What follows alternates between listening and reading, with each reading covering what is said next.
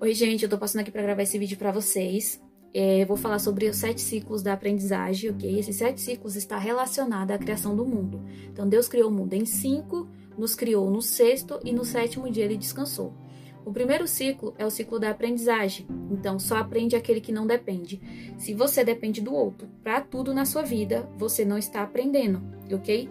Lembre-se, busque sempre aprender através da sabedoria do que através do conhecimento, porque o conhecimento ele é uma árvore que produz frutos bons e ruins. Já a sabedoria, ela é uma árvore que produz somente frutos bons. O segundo ciclo é o ciclo da servidão. Na Bíblia fala: maior é aquele que serve. Então, quanto mais você serviu ao outro, mais você está aprendendo. E você estará aprendendo duas vezes. O terceiro ciclo é o ciclo da aliança. Você só vai formar aliança com pessoas que têm os mesmos princípios que os seus, ok? O quarto ciclo é o ciclo da oportunidade.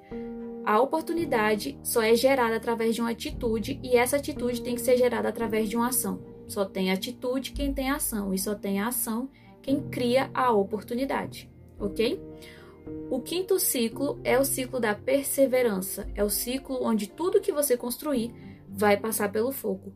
Então, se você é um ser de barro, bem moldado, você vai passar pelo fogo. Agora, se você é um ser de coisas inflamáveis, você não vai passar pelo fogo, ok? O sexto ciclo é o melhor ciclo da vida, que é o ciclo do crescimento, o ciclo exponencial.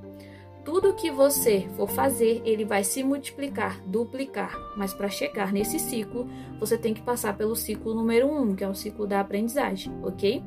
E o sétimo ciclo é o ciclo do descanso. É o ciclo onde você vai colher tudo aquilo que você plantou, relacionado ao seu propósito, ok? Tem uma frase que eu gosto muito, que é assim: é, o plantio é opcional, mas a colheita é obrigatória.